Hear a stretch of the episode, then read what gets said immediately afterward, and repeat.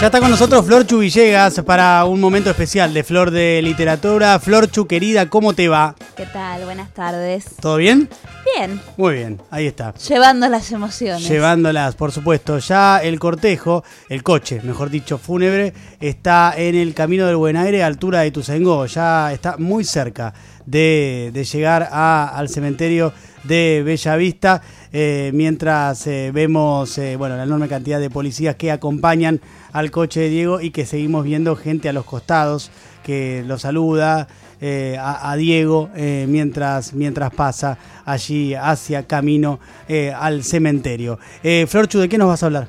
Bueno, por supuesto que como todo en estos días, tengo una edición súper mega especial de Flor de Literatura Maradoniana. Por supuesto, como cualquier...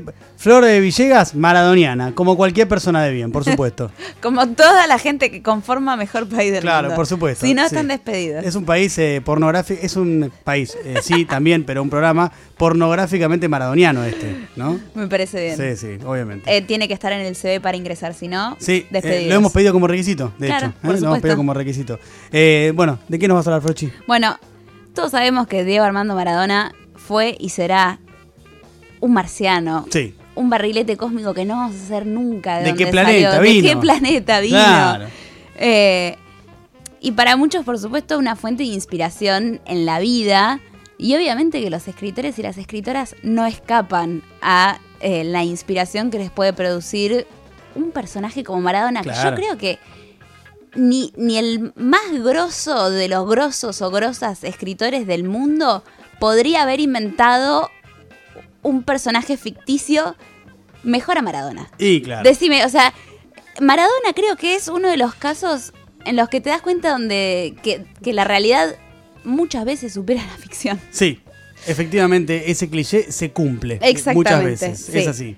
Bueno, y obviamente hay un montón de, de autores como Galeano, que se estuvo citando eh, en muchos medios últimamente en estas horas, que escribió El fútbol a sol y sombra, y en el capítulo de 37 se lo dedica a él, o también en su libro Cerrado por Fútbol de 2017, escuchá lo que escribió. A ver, adelante. Maradona fue condenado a creerse Maradona y obligado a ser la estrella de cada fiesta, el bebé de cada bautismo, el muerto de cada velorio. Más devastadora que, que la cocaína es la exitoína. Es así. Entre otras tantas cosas que tuvo que vivir y llevar en su vida Diego. También, no sé, escribió Fontana Rosa en el 2017, No te vayas campeón, Hernán Casiari. ¿Cuál es el relato que a vos te gusta de Hernán Casiari? El del gol a los ingleses, que, es el de los segundos, 10.06. 10.6 segundos, 10.6 exactamente, segundos. donde relata el, el- El arte, el- la obra de arte de claro. Diego Maradona, la, la culmine obra de arte de Diego Maradona.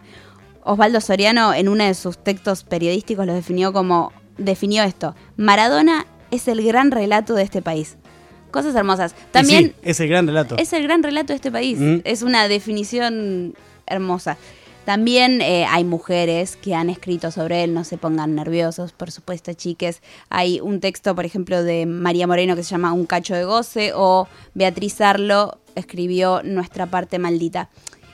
Y hablando de mujeres, lo que vengo a recomendarles que lean hoy, porque seguramente han visto circular por las redes sociales, por grupos de WhatsApp, por portales, muchas notas y muchos testimonios sobre eh, nuestro querido Diego. Y lo que vengo a traerles hoy son dos textos que me gustaron mucho de dos escritoras argentinas, que son Gabriela Cabezón Cámara, que publicó en Revista Anfibia ayer un texto titulado Requiem para un río imposible en Revista Anfibia, Sí, que es muy hermoso porque habla de, de Diego Maradona artista. artista y atravesado por un río, un fluir, viste, muy conectado con, con nada. El fluir de la gente, el fluir del partido, las piernas, hay, hay mm, frases hermosas como por ejemplo dice, te atravesaba un río, el de los artistas grandes que brindan hasta romperse. Te lloramos, Diego, estamos llorando porque queremos ser ese pueblo mojado y feliz de bailar con vos otra vez. Y obviamente, como soy fanática de Mariana Enríquez, apenas vi que publicó un texto en página 12 que se llama La muerte no es el fin. Fui corriendo a leerlo. eh, y me gusta porque arranca contando eh, la primera vez que vio a su papá llorar. La primera y la única vez que vio a su papá llorar. Espectacular. Adivina cuándo fue. Y con algo de Diego. Eh, Por supuesto. Viendo el eh, segundo gol en el Mundial del 86, lo vio desaforado. Y muchas veces hay, hay algo de la trascendencia de Diego que tiene que ver con eso, de la conexión con la familia y estar presente en el hogar de cualquier argentino y cual- cualquier argentina. Muchas veces, muchas personas deben recordar a Diego a través de las emociones de parientes cercanos. Y lo que me gusta es que habla justamente de la trascendencia de Diego Maradona y, los monstruos contra los que él tuvo que luchar. eh, y que esta frase me parece espectacular. Dice, Diego sabía en vida que viviría después de la muerte y eso es demente y es inimaginable e incompatible con lo que entendemos como cotidiano. ¿Cómo puedes vivir vos sabiendo que Y es el nivel de fama que tuvo Diego. claro, que El- nunca vas va a ser morir. eterno. ¿Eh?